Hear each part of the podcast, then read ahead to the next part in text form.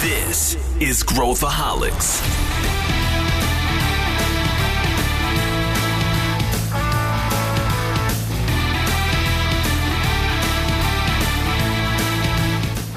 Olá pessoal, aqui é Pedro Weingärtner, sou CEO da ACE e esse é Growthaholics, o podcast da ACE para quem adora inovação e empreendedorismo.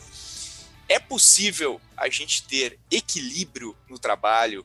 É possível que a gente tire satisfação e tenha mais saúde nas nossas vidas? Pois é, o tema de hoje de novo, é saúde. A gente vai falar sobre o que, que as pessoas podem fazer para assumir o protagonismo da sua saúde, do seu bem-estar profissional e pessoal. E também a gente vai falar sobre o que, que as empresas podem fazer a esse respeito.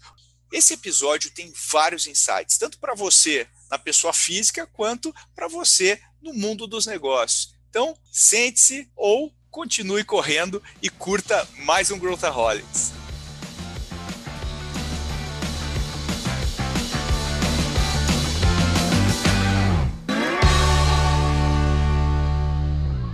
Hoje eu estou aqui com duas pessoas super interessantes para a gente debater esse tema. Eu queria primeiro apresentar aqui a Isabela Camargo, que é jornalista, apresentadora do Primeira Hora na Band e também autora, autora do livro Dá um Tempo. Muito bem-vinda, Isabela. Muito obrigada pelo convite, estou muito feliz em estar aqui com vocês. Legal, eu também estou aqui com a Maria Júlia Paz, vulgo Maju, também a nossa rede de pessoas aqui da ACE. Bem-vinda, Maju! Oi, oi, obrigada, Pedro, pelo convite. Sempre muito bom participar aqui e um prazer também dividir aí hoje com a Isabela. Muito legal. A gente hoje o nosso tema é super interessante. Eu tenho certeza que é daqueles episódios que a gente vai poder poderia ficar duas horas falando. Então a gente vai ter que uh, concentrar muita coisa legal aqui no, no tempo que a gente tem. E eu queria partir direto aqui para a Isa, que uh, uh, escreveu um livro recentemente, o que eu mencionei aqui, e eu queria, Isa, que você mencionasse por que que você escreveu esse livro, o que que, te, o que que te motivou a fazer, e eu entendo que você, inclusive, passou durante né, o, o, processo de escrever o livro, que eu sei, eu sou autor também, eu sei como é estressante a gente colocar o nosso filho literário no ar. Como é que foi esse processo para você? E conta para a gente um pouco dessa história. Pedro, o livro dá um tempo como encontrar limite em um mundo sem limites. Para mim, a segunda frase é até é mais importante do que o título, né? Como encontrar limite em um mundo sem limites. Eu comecei a pesquisa desse livro no final de 2017. Eu, como jornalista, na época eu trabalhava na TV Globo, eu ouvia muitas pessoas me dizendo que o tempo estava passando muito rápido. Essas pessoas estavam estressadas, cansadas, nervosas, é, ou já doentes ou quase doentes. E aí eu, jornalista, encafifei e falei, deixa eu ver o que está acontecendo, né? Vai que está acontecendo alguma coisa com o planeta Terra mesmo. E fui atrás dessas respostas. Físicos, astrônomos, cosmólogos, uma turma muito sábia que me disse que não, o tempo da natureza continua igual, nós é que estamos passando mais rápido pelo tempo. Aí eu fui buscar outras respostas. Então, pera lá, o que está acontecendo? Por que, que tem tanta gente estressada, correndo sem parar e sempre achando que o tempo é insuficiente? Aí, nesta pesquisa, é, durante essas respostas, eu acabei tendo o diagnóstico da síndrome de burnout, que é o esgotamento físico e mental pelo excesso de trabalho, o excesso de estresse por longos períodos. Então, o livro não é sobre burnout, não é sobre a minha história, o livro é sobre as percepções do tempo. E uma das consequências desses novos tempos que nós estamos vivendo, de excessos, é a síndrome de burnout. Não é um problema novo, é um nome novo só para um problema antigo, mas que agora, com o nosso estilo de vida, tem ficado, tem se tornado cada vez mais comum. Então, eu vivi na pele algo que agora eu posso alertar, eu posso prevenir. Legal, eu, eu, eu também já vivi na pele, acho que também tem, tem um é pouco é ligação. Já, já tive, já tive burnout. Acho que é um pouco do tipo de personalidade que também tem mais propensão a algumas Sim. pessoas, né? Específicas. Mas eu queria perguntar para a Maju também aqui. Maju, você você está ligada aqui no, no, meio corporativo também, vendo as empresas. Você está vendo que existe uh, no, no momento atual essa essa preocupação ou esse assunto está na pauta ou está na pauta no nível que deveria? Legal, é uma boa pergunta, Pedro. É, isso sempre aconteceu, né? Como a Isa falou, isso sempre existiu. De um tempo para cá, isso começou a ser mais comentado. É, ficou até um pouco balela, né? Teve muitas pessoas que começaram a falar e não necessariamente estavam falando sobre burnout ou sobre estresse ou sobre ansiedade. E teve muitas aí discussões dentro também da área da psicologia, da medicina, discutindo sobre isso, até porque recentemente é, a OMS né, é, realmente colocou a, a, síndrome de burnout como realmente uma doença, né? E eu não acho, não acho que hoje ainda está no, no, no patamar do que deveria de estar falando sobre isso. Acho que a saúde mental ela está crescendo, principalmente por conta da pandemia, né? Isso Sim. teve um boom grande, né? É, principalmente startups que, que fazem hoje, né, a parte de, de vendas de, de, de software, de onde a gente consegue se conectar com, com psicólogos e psiquiatras mais rápido. Isso também teve um boom no mercado, mas eu ainda acho que tem poucas pessoas, realmente não é muito comunicado, não é muito discutido dentro das corporações. Ainda é um pouco do tabu. Ainda, ainda tem muita gente falando, ah, só tá cansado. Não, não é só canseira, né? É muito além do que isso. E tem aquele lado de que é, é, é, bonito trabalhar mais, é bonito ficar até tarde, né? Assim, é bem visto no meio corporativo ainda Ô Pedro, isso, né? É, posso só fazer um complemento? Deve. É assim, ó. A Organização Mundial da Saúde reconheceu a síndrome de burnout como um fenômeno ocupacional em 2019. Isso não significa que ela só é, começou a existir em 2019. Né? Eu costumo, eu menciono inclusive no livro que no século XVI os médicos negavam a existência das bactérias até ter o microscópio. Depois entrou o microscópio, as bactérias existem. Então, o fato da Organização Mundial da Saúde reconhecer a síndrome de burnout como um problema ocupacional é um grande ganho para toda a sociedade. Porque é, o esgotamento físico e mental, o diagnóstico, ele é clínico. Tem uma série de elementos para você é, avaliar para definir se é burnout ou não, ou, como a Maju disse, um cansaço ou não. Outro dia eu até escrevi um artigo para Veja Saúde falando sobre a, a, a banalização do burnout. É, outro dia uma, uma conhecida me disse, ah, minha filha com 13 anos, a médica disse que ela está com burnout. Eu falei, não, não, então ela está também fazendo um trabalho escravo, só se ela estiver trabalhando, porque com 13 anos, mas é, burnout é uma coisa, estafa e estresse crônico é outro. O estresse crônico provocado pelo excesso de trabalho chama burnout. Então a gente tem que separar muito bem as coisas. Agora, veja, eu tenho circulado pela Ambev, pelo Boticário, é, tenho tido muito mais abertura em empresas que antes esse assunto seria absolutamente proibido. Por que, que agora estou circulando com mais facilidade para falar sobre prevenção? Porque o lado positivo, né, o lado bom do lado ruim é que a gente sempre pode aprender. Então, o, a síndrome de burnout é um problema ocupacional como outros que já existiram. Na década de 90 teve a Lerdort para os bancários com excesso de digitação. Então, gente, a síndrome de burnout é só mais um problema causado dentro do ambiente profissional. E aí, conforme nós vamos falando mais, ou seja, esse espaço aqui, esse podcast é maravilhoso. Enfim, todos os dias eu falo sobre isso nas minhas redes, porque quanto mais informação, melhor. Porque nós temos 20 milhões de brasileiros com diagnóstico da síndrome de burnout. E o burnout, gente, afeta todas as áreas da vida. Então, ah, é preconceito ainda falar sobre saúde mental? A gente tem preconceito de todos os níveis, em todas as áreas, esse é só mais um. Cabe a nós, então, né, pessoas que já é, têm um pouquinho mais de informação, compartilhá-las para que mais pessoas percebam que aquilo que elas estão sentindo pode afetar todas as áreas da vida a, a carreira, a família, a, a saúde, enfim, e dá para prevenir. Faz sentido, Pedro? Faz todo sentido. E eu queria pegar esse, esse, justamente essa, esse ensejo aí, esse gancho, para a gente é, aproveitar aí as pessoas que, que estão ouvindo aqui esse podcast, para a gente tentar é, primeiro partir para a pessoa, para depois a gente partir para a organização, para a empresa. Perfeito. Então, se eu sou um, se eu sou um né, estou aqui, uh, como é que eu, como é que, primeiro, né, agora nesse mundo pandêmico aí todo mundo ficou em home office e eu tinha né na, a minha rotina eu, eu tinha minha, minha rotina na empresa e aí eu, eu pegava o transporte para ir para casa isso tinha uma, uma, uma, barreira entre o que eu ia fazer depois e o que eu estava fazendo agora com o home office a gente está uh, 100% integrado e aí fica muito difícil eu colocar os limites. Mas eu queria entender, aí perguntar para vocês duas, uh, uh, começando aqui por vocês, que, quais são os sinais ou o que, que eu deveria prestar atenção na minha vida para entender justamente se eu estou começando ou se eu estou num processo que possa prejudicar minha saúde, minha vida e que dicas a gente pode dar para as pessoas? Eh, como que eu atinjo um, um, uma autoconsciência em relação a tudo isso e o que, que eu posso fazer a respeito? É excelente pergunta. Tudo manda sinal, Pedro.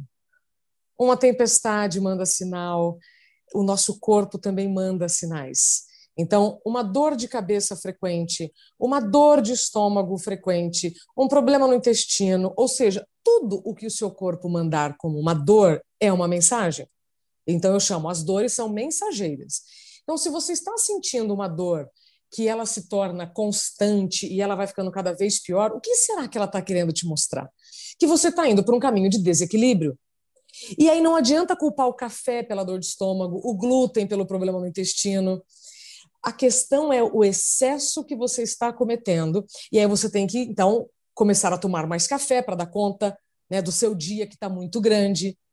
Faz sentido o que eu quero dizer? Então, é muito é, delicado. No livro, eu coloco 28 é, problemas de saúde que eu tive até ter o diagnóstico. E já entrevistei mais de 4 mil pessoas, então eu posso falar com muito carinho. Você vai desde um bruxismo, né? Por conta da, da, do estresse durante o sono, até os problemas com o sono. Então, são milhares, até porque cada organismo vai ter um desequilíbrio no órgão mais vulnerável. Então, você pode começar a ter um problema de circulação, se você é, já, já tiver um histórico. Ou seja, é o seu corpo te pedindo, te chamando para o equilíbrio. E aí, dicas, eu vamos ouvir primeiro a Maju, depois eu falo das dicas, tá? Mas assim, que fique muito claro, Pedro, que o que o seu corpo pode te enviar como um sinal, tudo aquilo que está te chamando a atenção. Que nesse ritmo que você está, vai dar ruim. Ou seja, nesse exato momento, seu corpo está falando e talvez você não esteja ouvindo. Perfeito que, que você acha, Maju? Você aí como psicóloga, o que, que você vê também? O que, que você pode dar de, de, de, de uma visão aí para autodiagnóstico? Legal. Eu gosto muito dessa visão que a Isa trouxe, exatamente pelo fato de. A gente já comentou em alguns podcasts aqui, Pedro, o fato de autoconhecimento, né? O quanto isso, isso pode causar em vários, vários, vários âmbitos da nossa vida, e principalmente na saúde. Você não ter um autoconhecimento do que está acontecendo com o seu próprio corpo é, realmente isso pode causar aí um, um mal-estar, um, uma coisa bem maior, né? Então, esse ponto principal, eu acho que, que é o ponto que a gente precisa ficar de olho. Uh, o que, que o meu corpo está dizendo hoje? E a gente não para muito para pensar nisso, né? A gente não para para olhar. A gente também deixa de lado. Ah, tem muita coisa para fazer, eu vou responder os e-mails, eu vou entrar em reuniões. E quando a gente vai ver, a gente só é, caiu no sono ali na, na cama e, e, enfim, e passou mais um dia sem realmente ter ali refletido no que aconteceu. Eu gostei muito dessa fala, Isa. Realmente é muito importante esse ponto que você trouxe. Maju, você sabe o que, que eu chamo? Ausência de si mesmo. Definição clássica do burnout: excesso de trabalho por longos períodos. Né? Definição oficial. Definição da Isabela: ausência de si mesmo. Você vai abrindo mão de você por tanto tempo. E uhum. quando a gente é mais jovem, você, vai, você, você não vai percebendo o custo disso na sua saúde. Você compensa, então você dorme né? pouco. É, é. Total, então você dorme pouco. Quem nunca, né, gente, que está aqui ouvindo, dormiu pouco numa noite, aí no dia seguinte estava lá, uau, olha como eu sou, né? Uau, dormi pouco, uhum. todo continuo genial e tal. Mas aí, com o tempo, o seu corpo vai exigindo mais de você. Eu chamo isso, inclusive, no livro, de atualização de identidade. Você só vai conseguir, então, prestar atenção nos sinais do seu corpo, você vai parar de se negligenciar quando você se incluir na própria agenda, não tratar como normal o que é anormal e atualizar a sua identidade. Bom, então eu, Isabela, hoje com 40 anos, não posso fazer as mesmas coisas quando eu tinha 20. Eu não posso mais dormir cinco horas e, e no dia seguinte é, é, trabalhar 12, 13 horas num ritmo muito intenso de raciocínio. E isso não dá certo nem para movimentos físicos, imagina cognitivos. Deu, para entender, Pedro? Perfeito, perfeito. E, então, assim, a gente já deu algumas dicas, né? Uh, prestar atenção. Uh, uma, legal, entendi, eu estou meio zumbi, estou no piloto automático, não estou pensando sobre o que está acontecendo. Minha satisfação com a vida. É porque é, isso é uma pergunta que a gente não se faz, né? Qual que é a minha satisfação atual com a minha vida? É, tá baixa. O que, que eu posso fazer a respeito? O que, que eu, uh, enquanto enquanto pessoa que, que se autodiagnosticou, o que, que eu posso fazer agora? Que dicas que a gente pode dar para quem está nos ouvindo? Ah, perfeito. Maju, quer começar ou eu falo? Pode ir, fica tranquila.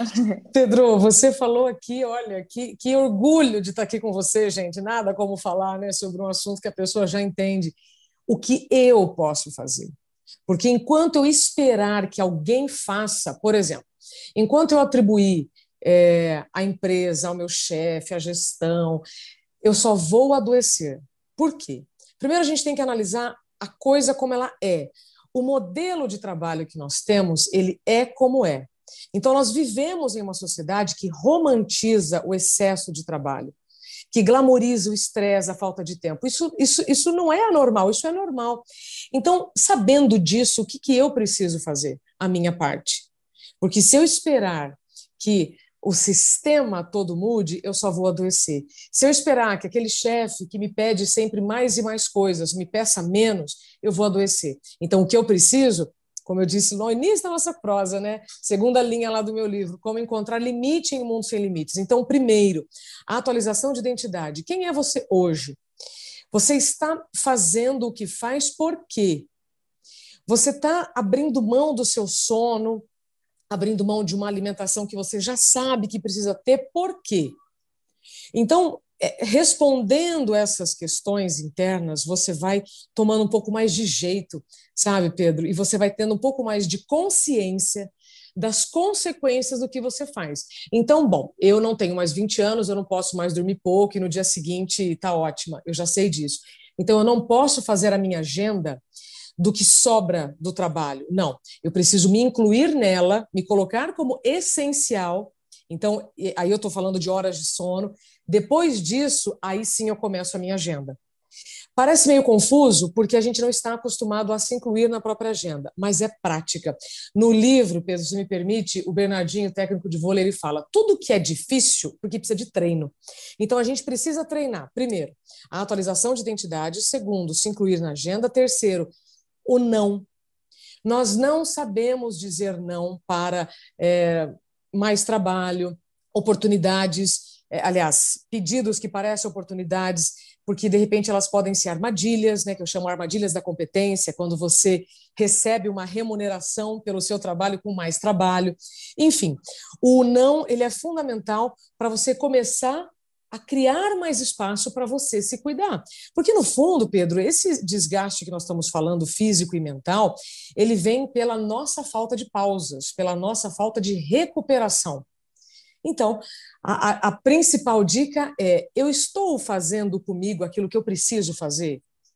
Ah, não, Isabela, mas nas férias eu descanso. Ah, não, quando chegar o final de semana eu durmo. Pode ser que aconteça com você o que aconteceu comigo. As férias não chegaram. É, eu, eu fui, tive diagnóstico, me afastei para um tratamento, que é, é, é, o primeiro passo quando você tem um diagnóstico da síndrome de burnout, é se afastar do ambiente estressor, e quando eu voltei eu fui demitida. Então, resumindo, o excesso de sim não significa estabilidade profissional. Muitas pessoas têm medo né, de dizer não para mais trabalho, o que, que vão pensar, nossa, e aí? Será que eu vou perder meu emprego? Mas o excesso de sim também, porque se você adoecer e se afastar, pode ser que você não volte. Perfeito. Eu, eu, acho que o segredo da performance é fazer, fazer menos menos coisas muito bem, né? mais do que tentar botar mais coisas embaixo da, da, da, da sua asa. E você falou do Bernardinho, outro dia eu estava até ouvindo um, um podcast onde o, o, autor fala assim: imagina que você é um atleta de alta performance, você é um atleta olímpico. É, você, como é que é a sua dieta? Como é que é o seu sono. Se você quiser performar com o máximo né, de, de, de qualidade, é, é, você precisa estar tá, uh, cuidando do, do, do, básico, né? E a gente vê muita gente negligenciando uh, esses aspectos básicos. E, e você, Maju, o que, que, que, você acha de. O que, que você dá de dica aí agora, falando do indivíduo, para depois a gente partir para as organizações? Legal. É, Você falando um pouco do indivíduo, né? Eu não, não consigo tirar as organizações aqui da minha cabeça, né? Meu dia a dia aqui. É, falando um pouquinho, esse dizer não é muito importante. A gente trabalha constantemente isso dentro dos nossos, uh, com os nossos próprios colaboradores aqui na ACE. A gente trabalha isso. Como a gente vive, né, um ambiente que a gente quer sempre criar mais coisas, sempre quer fazer mais coisas. É, e isso é mais por, um, por uma cultura nossa, né? um estilo de, de, de, de profissionais que a gente tem aqui dentro, Isa. A gente precisa manter esse equilíbrio. E, e esse equilíbrio é exatamente o dizer não. É falar, gente, vamos priorizar o que efetivamente a gente precisa fazer agora, e aí isso sendo quando a gente precisa entregar algum projeto ou também equilibrar a própria vida. Você não precisa fazer tudo isso porque você está trabalhando há muito tempo, você precisa descansar. Então, isso é um ponto que a gente bate bastante aqui dentro em relação a esse, a esse ponto de dizer não e de se equilibrar. Agora, outros pontos aí que a gente pode ter para também ter dicas, né? Próximas dicas aí para você não chegar neste, neste ponto. Um ponto eu acho que muito importante é você sempre comentar e conversar com as pessoas que estão ao seu redor. Dividir isso com as pessoas que estão ao seu redor ajuda você também a entender aonde que você está, o que está acontecendo. Então, conversar constantemente com seus colegas e falar, putz, não, não, não estou entendendo o que está acontecendo, estou passando aqui várias horas trabalhando, estou cansada, não estou conseguindo é, brincar com a minha família no final do dia, né, ou algo do tipo, é, é, é interessante porque você coloca isso, isso para fora. É, o, o bacana quando a gente fala de se autoconhecer e se entender, ajuda muito quando a gente começa a colocar isso para fora, a si próprio escutar. E escutar efetivamente em palavras, né, no, no, num tom alto. É, eu, eu, eu, às vezes, faço isso. É, não, não, não basta eu gastar aqui o meu tempo sozinha na, na minha cabeça falando internamente. Eu preciso falar em voz alta para me escutar. Então, esse é um ponto super bacana para você, para você, para você começar. E a gente tem várias coisas aí, né, que, que podem ajudar a meditação, o Pedro já indicou várias meditações aqui para mim, né, Pedro? É, a gente troca bastante essa figurinha, isso também me ajudou bastante é, ali com, com dormir melhor, ficar mais, mais descansado para o trabalho no dia seguinte. É, a gente, inclusive, fez um evento, né, Pedro? Se aqui se eu posso dizer um pouquinho, evento de final de ano aqui da ACE. A gente fez um evento super bacana online, né? E aí a gente finalizou falando, vamos respirar rapidinho, vamos pensar e, e, estruturar um pouco do que a gente fez durante todo esse ano, né? E aí o Mike, um dos nossos fundadores, que guiou aí um pouco essa meditação rapidinha, realmente só para a gente manter um pouco a, a calmaria na, na, nossa, na nossa cabeça. Então, a meditação é um, é um ponto que demora, que, como a Isa falou, é um processo, é repetitivo, é treino, mas ao longo do tempo isso ajuda bastante e você se também auto se conhecer e, e reconhecer o que o seu corpo está te dizendo, né? Muito legal. Eu... eu, eu oh, desculpa, Isa, mas eu, eu, eu, sou um meditador Sim. aí convicto, né? Eu acho que é, um, é, uma, é uma ótima é uma ótima uh, dica e aí o que pegando o que você falou do Bernardinho é treino, né? Tem que treinar. Pedro, você sabe que nesse mesmo capítulo do esporte do meu livro Que tal Bernardinho, tem o Gustavo Borges, o nadador olímpico. Quando eu perguntei para ele, eu falei assim, Gustavo, quando você estava lá na Olimpíada, né, treinando para uma, aliás, competindo, né, para uma medalha olímpica, quantas horas de treino? Ele, ah, 16. Eu falei, o quê? Como assim? E o tempo para dormir? Ele falou, não, dentro do treino de um atleta de alta performance, eu preciso incluir minhas horas de sono. Olha só, então, né, profissionais de alta performance, já que você ouviu, usou essa palavra, eu lembrei agora do Gustavo. Assim, se você acha que para dar conta da sua agenda você precisa dormir menos, eu preciso te contar que quem dorme mal vive mal. Se você dorme a quantidade insuficiente que seu cérebro precisa, você não vai conseguir ter a performance que você deseja. Então, o que é melhor? Você trabalhar oito horas com energia, com foco realmente no que você está fazendo, sem ficar se distraindo né, e buscando alternativas para se distrair, ou 12, 13 horas né, naquele aquela coisa arrastada, tendo que tomar muito café e não vendo a hora né, do, do, do de, de, dar horário e, e, você tipo não acabou a energia. Então são escolhas, sabe, Pedro? A meditação ela é fantástica. E para aqueles que vão dizer que não tem tempo para meditar, tem aquela historinha que você já deve ter ouvido, Pedro, talvez até ter comentado aqui no podcast, quando perguntaram para o executivo que trabalhava muito, né? Como ele conseguia meditar 30 minutos antes, e ele disse: Eu só consigo meditar porque eu tenho muita coisa para fazer. Ou seja, ele só dá conta da agenda porque ele faz essa pausa, ele, ele bota a respiração no modo manual por 30 minutos. Então, eu sempre brinco, para aqueles que resistem a uma respiração consciente, cuidado que é você mesmo que tem que pensar no assunto. É isso aí. É, tem um ditado zen que fala: se você não tem 30 minutos para meditar, provavelmente você precisa de três horas para meditar. E eu Exatamente. Esse, esse, paradoxo aí que a gente vive. Agora falando das organizações, né? Já agora passando para Maju. Tudo bem, a gente tem que ter o protagonismo. A vida é nossa, não é de terceiros. Eu tenho que cuidar da minha saúde. Não posso delegar. Mas uh, olhando agora sobre uh, o, o, ângulo das organizações, eu sei que a Isa também passou por dificuldades nesse aspecto. O que, que a gente pode fazer enquanto organização para ajudar os nossos colaboradores, ajudar a nossa equipe, o nosso time, tanto do nível RH quanto do nível eu como líder de um time, o que, que eu posso fazer? Aí eu passo para a Maju, que, que práticas aí a gente pode recomendar, Maju? Perfeito. É, eu acho é um ponto muito importante, Pedro, porque o líder ali, ele é um mentor, né? Se o seu líder fica te puxando 24 horas para você entregar, é, foi o que a Isa falou. Independente do que ele está falando, você tem que parar, porque você tem que pensar em você mesmo. Mas se a gente não tiver um líder que não nos ajuda, pensar e parar em nós mesmos vai ser muito mais difícil, né? A gente está ali constante achando que a gente não está dando conta, se o nosso líder fica ali constantemente também pedindo as coisas.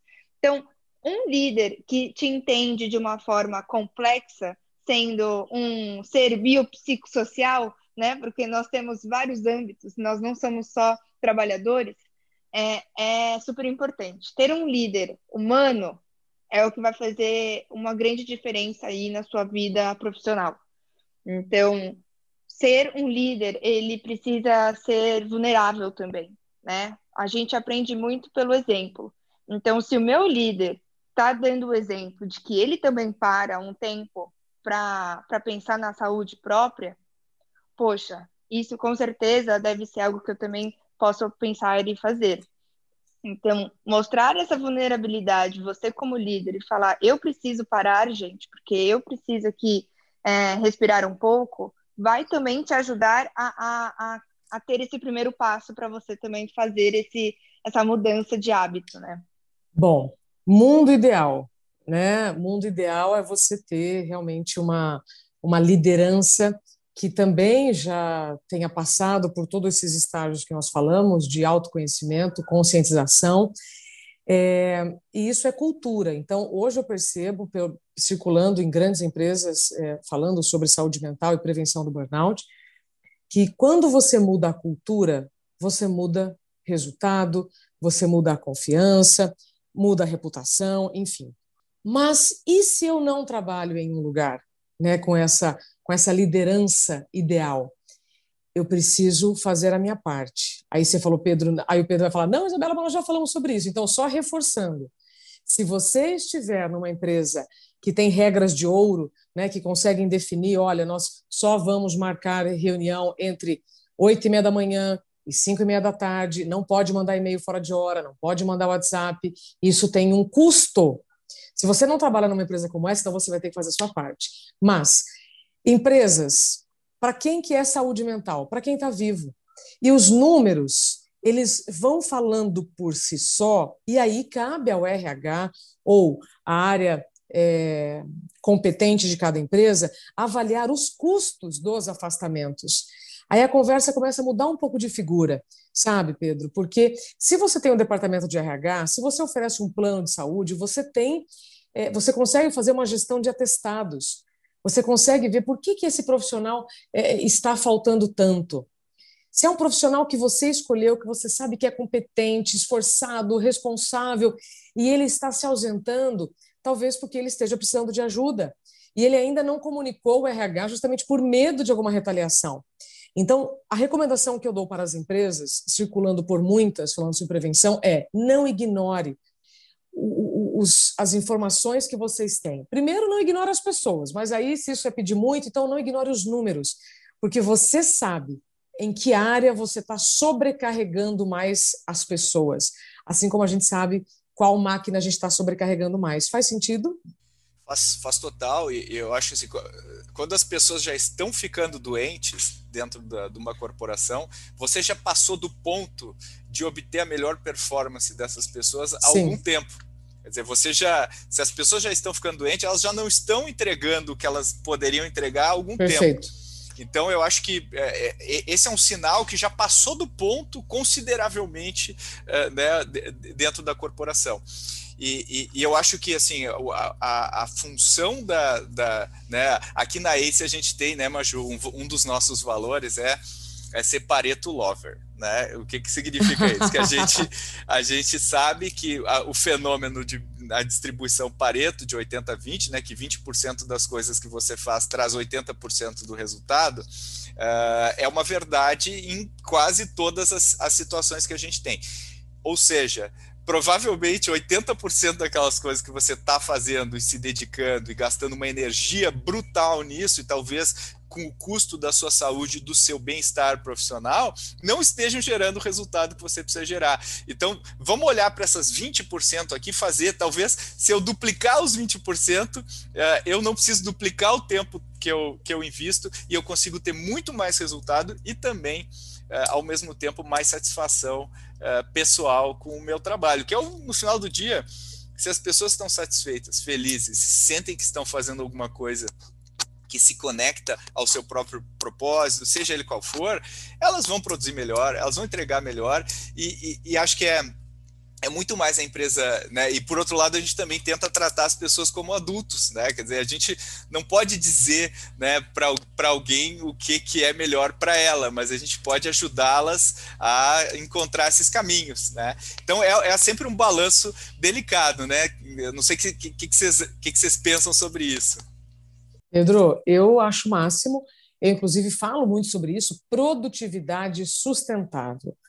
Para você que ama o que faz, para você continuar fazendo o que você ama com saúde, você precisa rever as suas crenças, os seus conceitos, entender nesse zeitgeist atual aonde você vai colocar a sua energia, que filtro você vai desenvolver e realmente fazer as suas escolhas.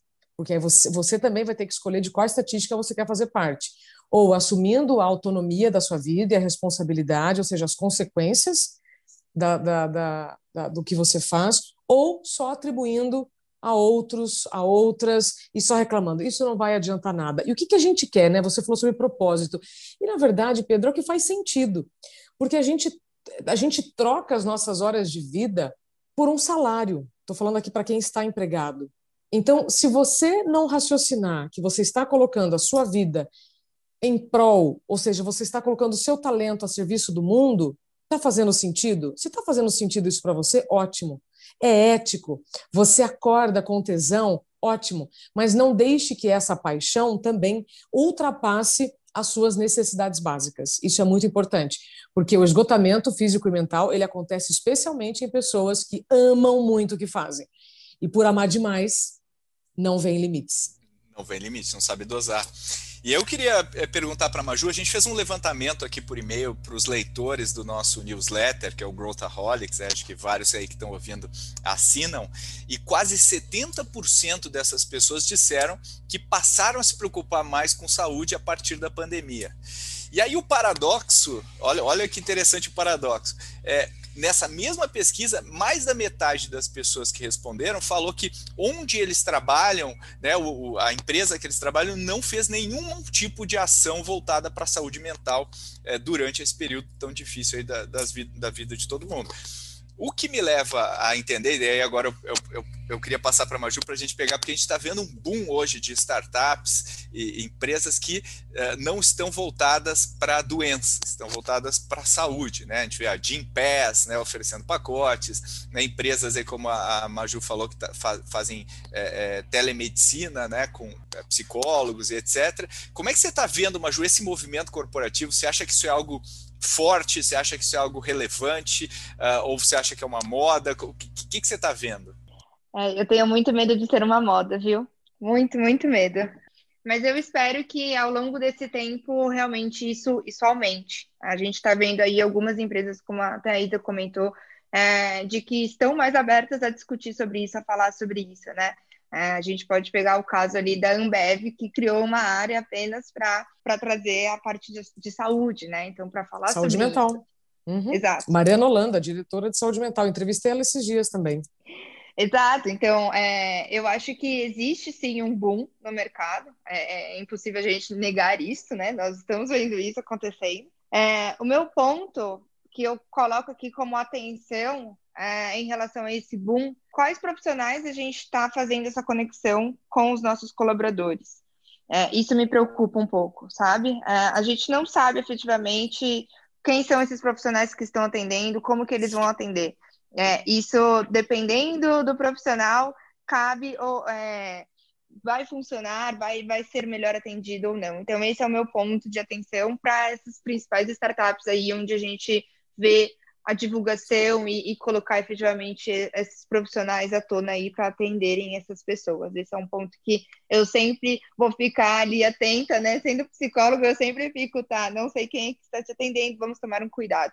Mas sim, Pedro, existe um bom, é, existe uma importância enorme e a gente está vendo aí grandes empresas começar a falar sobre isso. É, a gente, inclusive aqui na ACE, a gente tem aí o, o, o Gympass, né, hoje como benefício, um dos benefícios, e a gente teve várias divulgações do Gympass, exatamente porque o Gympass começou a mudar um pouco, adicionou, né, dentro da carteira de produtos deles, essa parte de saúde mental, que foi super bacana. Hoje a gente tem várias pessoas que utilizam esse Gym Pass aqui na, na, na ACE, exatamente voltado para isso.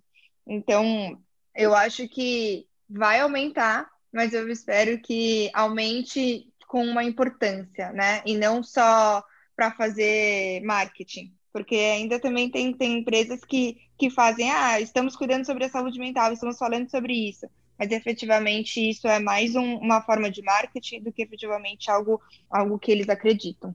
É um pouco o que a Isa falou, né? De é, os, os, números deveriam Exato. mostrar que isso é, é bom, né? E não Exato. necessariamente, ah, eu vou fazer isso aqui porque é moda, tá todo uhum. mundo fazendo, então eu vou, vou entrar nessa, nesse barco, né? Ô Pedro, mas mesmo que comece com uma moda, já, é, é conscientização. É, é. Né? é igual a ginástica laboral. ginástica Verdade, laboral, isso. quando começou a ser incluída nas empresas, parecia uma coisa, nossa, que bobagem. Então, assim, tudo o que foge do status quo parece bobagem, até você ter os resultados. Então, quando Getúlio Vargas criou o Ministério do Trabalho, na década de 30, e começou a colocar os EPI, os equipamentos de proteção individual, aquilo parecia um absurdo aos olhos dos empresários. Depois, eles foram vendo que, opa, pera lá, eu, eu preciso realmente cuidar da integridade física do meu funcionário. Agora nós estamos falando da integridade mental porque estamos usando mais o intelectual do que a força física. Então, é natural que isso passe a ser falado mais. Mais empresas estão oferecendo serviços é, online. E aí vai depender de cada empresa, de cada um fazer o seu filtro. Lembra que eu falei? É, você vai checar, assim como você checa qualquer fornecedor. Então, é, é melhor a gente falar sobre o assunto, começar a trazer para a pauta que saúde mental é para quem está vivo, é para quem tem mente, é para quem raciocina. E veja, você falou da Gimpass, né, é, Maju? Quantos anos fomos estimulados a cuidar do corpo? Academia. E agora estamos sendo estimulados a cuidar da mente. Pronto, que assim seja. Que assim seja. Com certeza. é isso aí. É, até porque é, é, é, uma coisa só, né? Não, não, Exato. Não, não, tem uma separação é, prática. A gente que faz uma separação conceitual é, das duas coisas, mas é uma coisa só, né? O nosso cérebro está tá dentro do nosso corpo, né? E, e, e agora para a gente fazer, uh, né? A Isa tem tem que apresentar, tem que entrar lá no ar. Uh, e, e, e, eu queria que a gente fizesse uma rodada final aqui. Uh, a gente tentando concluir esse, essa conversa que a gente fez aqui, uh, do ponto de vista de é possível, né, ou é algo utópico, ou é possível a gente conseguir equilibrar, ter uma, ter uma vida regrada e ao mesmo tempo a gente conseguir também ter uma alta performance, também ter uma carreira uh, uh, né, que, que, que, nos estimule, que seja, que seja muito legal. Né? eu tenho a minha, a minha resposta aqui, mas eu queria ouvir vocês, a visão aqui, começando pela Isa. O que, que, você acha? Tem, tem como e, e o que, que a gente pode, como que a gente pode começar a pensar sobre isso? Pedro, é possível porque só os limites garantem a liberdade. Só você tendo regras e rotina para você ter tempo livre. Então, você precisa, primeiro, quebrar crenças, como há 70 anos nós tínhamos propaganda de cigarro, Papai Noel, vesti... Eh, Papai Noel fumando cigarro, entregando presente para criança. Isso podia há 70 anos, hoje não pode mais. Então está na hora da gente rever que crenças que nós ainda estamos alimentando sobre ninguém nunca morreu de trabalhar, dormir é perda de tempo, e que sim, você precisa se incluir na própria agenda. E segundo, colocar isso em prática.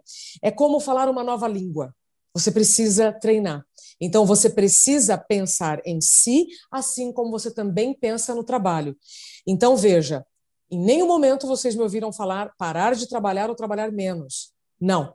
Se você ama o que você faz, para você continuar fazendo o que você ama, ou se você ainda não está num lugar em que você se sente bem, confortável, valorizado e quer ter energia, você precisa atualizar sua identidade, rever as suas características atuais, para começar a fazer algo para que o seu corpo funcione em um estado de equilíbrio. Equilíbrio não está na farmácia, não está nos consultórios, não está no remédio. Equilíbrio entre a vida profissional e vida pessoal é todo dia. São escolhas que você vai ter que fazer. Isso sim, isso não. Isso eu já fiz bastante, isso já, eu já vi que não, não vai ser mais uma oportunidade, vai ser uma armadilha. Aí são escolhas. Perfeito. E você, Maju, o que, que você acha? Concordo, e com certeza existe sim é, essa possibilidade. Acho que é o equilíbrio de você mesmo, né, se autoconhecer, o que a Isa já vem comentando bastante aqui, de você dar os seus próprios limites. E aí é que eu, obviamente, como head de people, né, corporativa, colocar realmente aí um, uma empresa que também pensa em você, né? É, é esse o equilíbrio. Você precisa pensar em você, você precisa colocar você em primeiro lugar, mas você também precisa trabalhar num lugar que, que pense também em você, que Perfeito. te coloca aí é, num patamar de humano, pessoa, biopsicossocial, que tem todos os contextos na sua vida e que você não é só apenas uma máquina, um número. Você precisa ter aí um equilíbrio é, entre todas as partes da sua, da, da sua área, da sua vida pessoal, né? Da sua vida nesse contexto geral. Show de bola, eu concordo com vocês. Eu, eu acho que dá para fazer. Eu acho que você precisa assumir o protagonismo da sua vida, né? Eu acho que é, é basicamente essa, esse é o recado e levá-la uh, do melhor jeito, porque, como diria o John Lennon, a vida é o que acontece quando você está muito ocupado fazendo outros planos. E com isso eu queria agradecer a Isa. Obrigado, Isa, pela sua participação. Foi sensacional. Espero que você tenha curtido também essa conversa. Demais, Pedro. Obrigada pela oportunidade. Estou à disposição, sempre compartilhando e trocando minhas redes. Isabela, com Z e 2 L's, Camargo Real, estou sempre à disposição. Legal. E Maju, muito obrigado pela sua participação novamente e, e espero aí que te ver nos próximos também. Obrigada, Pedro. Obrigada, Isa. Uma conversa muito rica. Sempre muito rica essa conversa. Se você também está procurando uma vida mais saudável e equilibrada, eu também recomendo o episódio 38 do Growthaholics. A gente bate um papo com a Mariana Ferrão sobre como cuidar melhor da sua saúde mental e emocional. Eu também queria lembrar vocês sobre o Growth Insights. A gente desenvolveu um material, pelo, o time do Ace Cortex produziu esse material e tem vários insights de negócios para o bem-estar corporativo. Vale a pena você mergulhar nesse relatório que ficou sensacional. O reporte é gratuito e o link está aqui na descrição desse episódio. Clica lá. E por último, quero pedir um favor para você. Se você gosta do Growthaholics, tem uma ação que leva 30 segundos e faz toda a diferença para a gente. Vai lá no seu player de podcast favorito, qualquer que seja, se tiver essa funcionalidade, e dá cinco estrelinhas para a gente. Isso aí faz toda a diferença e faz a gente ficar ainda mais motivado para produzir esses episódios para você. Valeu, pessoal, e até a próxima.